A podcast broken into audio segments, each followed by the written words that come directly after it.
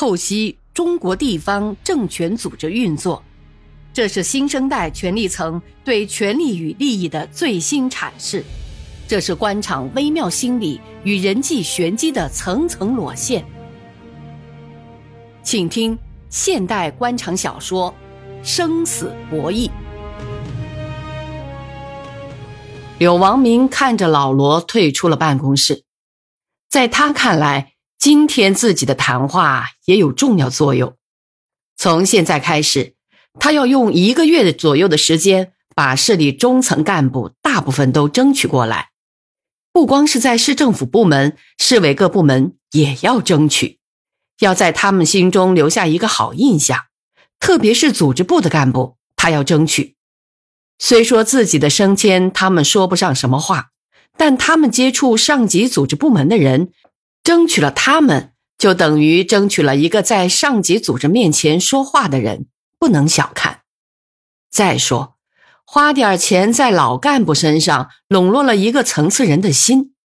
上级组织来考察，市里副厅级以上干部都要参加谈话和民意测验，这等于在争取人心，争取选票。此时，建设局长徐向东进来了。徐向东是柳王明的邻居，又是党校同班同学，关起门来就随便的多。徐向东笑笑接过秘书端过来的茶，在柳王明的对面的椅子上坐下来，翘起二郎腿。王明啊，我看你也也够累的，建议你也休整休整。老弟，这市长可不是人当的，你以为舒服吗？看我这样子，怎么休整？哎，事在人为嘛。最近组织部组织一个考察组去西欧考察国家公园管理和城市建设，我给你争取个名额，怎么样？哎呦，我去不了，你也不能去哦。啊，为什么？市委很快要换届了，我这个时候出去，你在这关键时刻丢下老同学不管，自己一个人去西方世界潇洒。我在家能干什么？帮不了你什么忙。行了，这事过几天我们再专门商量。今天你找我有什么事儿啊？好嘞，长话短说，三件事要向你汇报：一是城市建设维护费，年初预算太少了，按照市政府排的项目，怎么也拿不下来。呃，估计缺口五百万左右，光是绿化亮化就要超支三百一十万。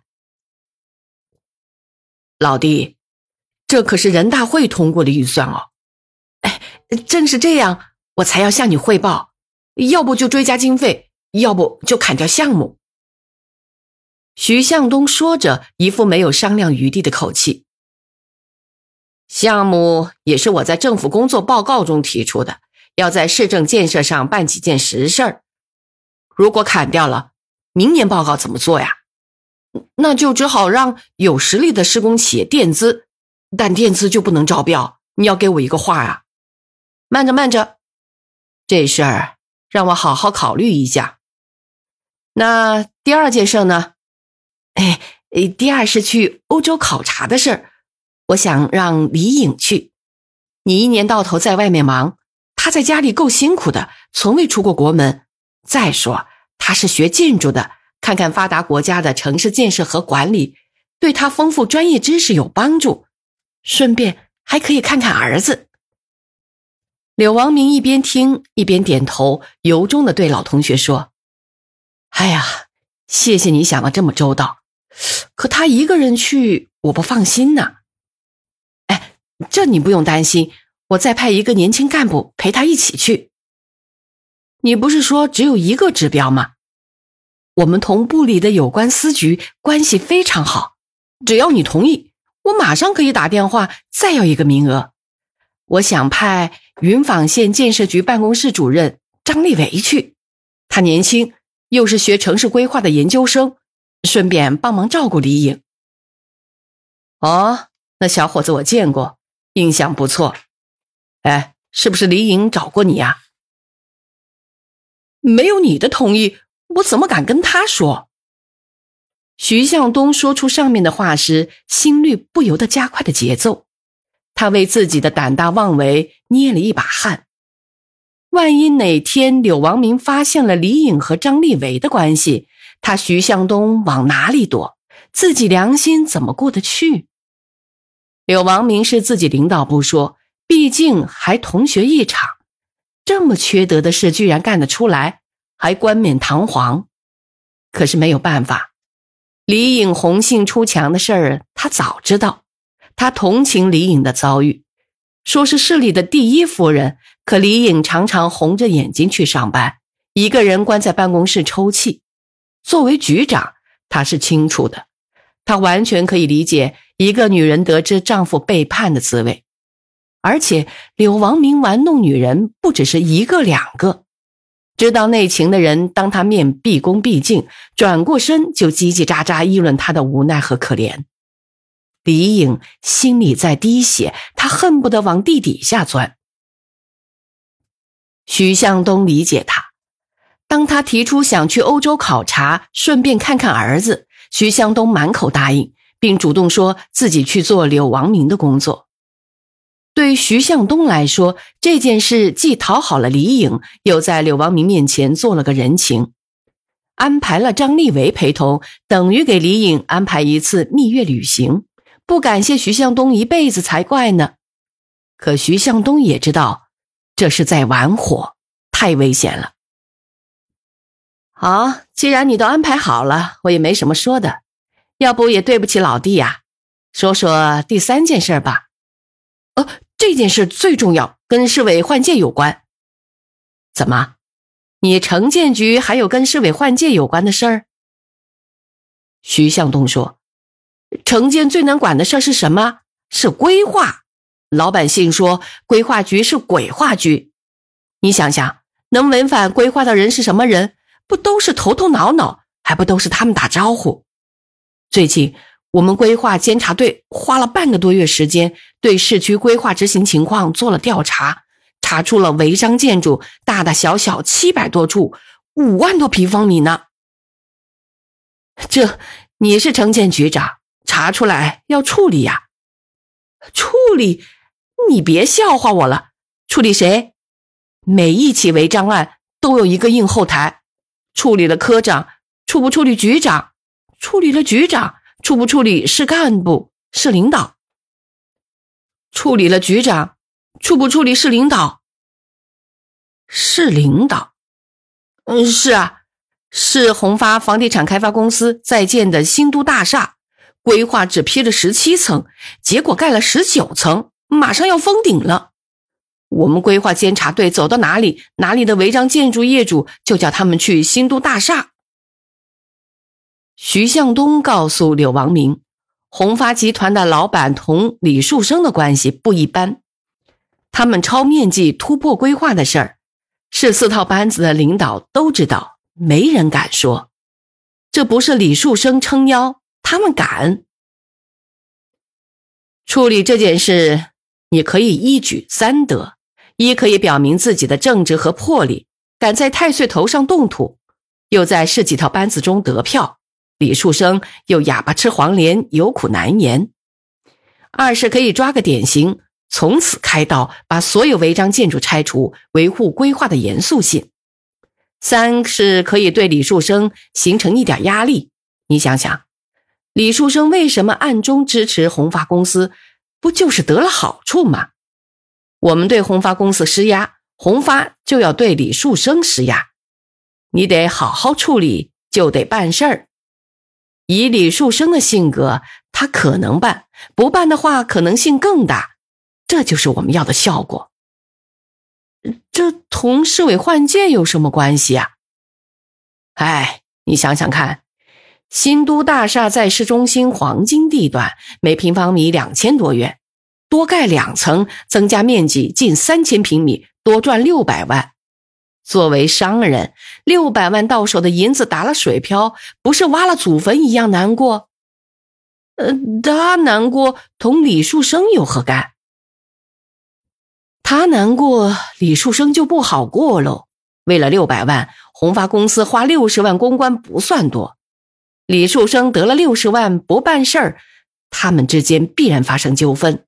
如果激化了矛盾，李树生就当不成新阳的书记了。如果李树生敢于站出来帮宏发公司，他就站到几套班子甚至全市人民的对立面去了，政治上一定失分，也难在新阳站住脚。他待不下去，不正是你要的结果吗？柳王明不停的点头，徐向东完全说服了他，他甚至觉得这一招有力度，他怎么没有想到？向东。今天没时间谈的太细，我得专门安排时间认真商量一次。外面还有人在等，我们就谈到这里吧。刘师长，我不耽误你太长时间，就几句话。民政局副局长汤占海还没进门，浑厚的沙哑嗓音就灌进了柳王明办公室的每一个角落。他年过五十，人高马大，一副什么都不在乎的德行。他性格像他的个子，大大咧咧，在部队整整干了二十年，从副班长干到正团，没漏一个台阶。三十三当上了团长，当时在部队算是凤毛麟角，后来就挪不动窝，留级留到四十二岁，好不容易盼到副师长有个缺，大区干部部来考察了。考察之后，政委请假说要去北京看病。小子年纪轻轻，比他小五岁，军校里混了个硕士。汤占海不知道他研究的是什么领域，只知道他酒量大，朋友多，电话多。同他吃一顿饭，至少得接三五个电话。工作还真是不行，花花肠子，想出来的全是花架子，连队干部见了他就烦。汤占海倒没把他放在眼里。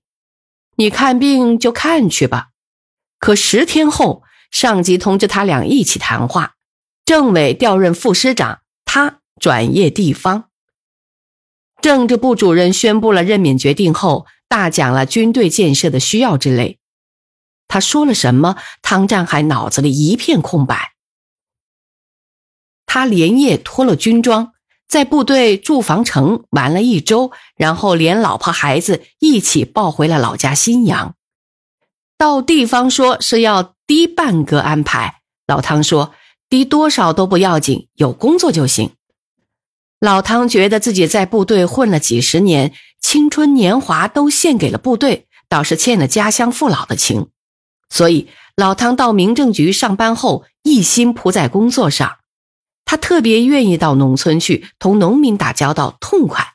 那里没有陷阱，没有尔虞我诈，没有互相算计，没有当面微笑而心里猜忌。你帮他们解决了哪怕是一丁点问题，他们感激你一辈子。他们在家里翻箱倒柜，把好吃的东西给你吃；他们在心里翻箱倒柜，把最感激的话送给你，直到你感到无地自容。老汤蹲点的那个村子是去年四月遭受龙卷风袭击，倒了七栋房屋，造成四人死亡，二十七人受伤。老汤连夜赶到村里，同乡亲们一道抢险救灾、救死扶伤，三天三夜没合眼。自己的工作用车成了村里的救护车，又利用民政局长的优势，及时从市里争取了九万多元的救灾款。帮助房屋倒塌的村民重建家园，这本是一个蹲点干部应尽的职责。可老百姓不这样，他们把老汤当救星了，差点要喊他万岁了。感动的老汤直流眼泪。在部队提拔的遭遇，看看地方的现实，老汤自认为看破红尘。他不想在自己晋升上有什么作为，只想为家乡父老做些力所能及的小事，使自己良心能得到些安慰。所以他在官场上一副漫不经心的样子，管你什么柳王明、张王明、李王明，他都不在乎。不叫不到，不摔不靠，你当你的官，我干我的事儿。平心而论。他觉得李树生倒是个正派人，而他眼里的柳王明，老汤有点敬而远之。听其言，观其行，呼朋引类，为所欲为，视党纪国法为儿戏，小恶小贿，封官许愿，吃喝嫖赌贪，样样都沾，常常同一些个体户打得火热。这样的干部怎么会爬到这样的高位？上梁不正下梁歪，中梁不正倒下来。到了是这样的层次，让柳王明这样的人来掌权，对党执政基础构成了现实的危险。从柳王明身上看，党风问题决定党的生死存亡，绝不是危言耸听。在这样一个市长身上，哪有一点共产党人的气味？完全是一副帮会老大的嘴脸。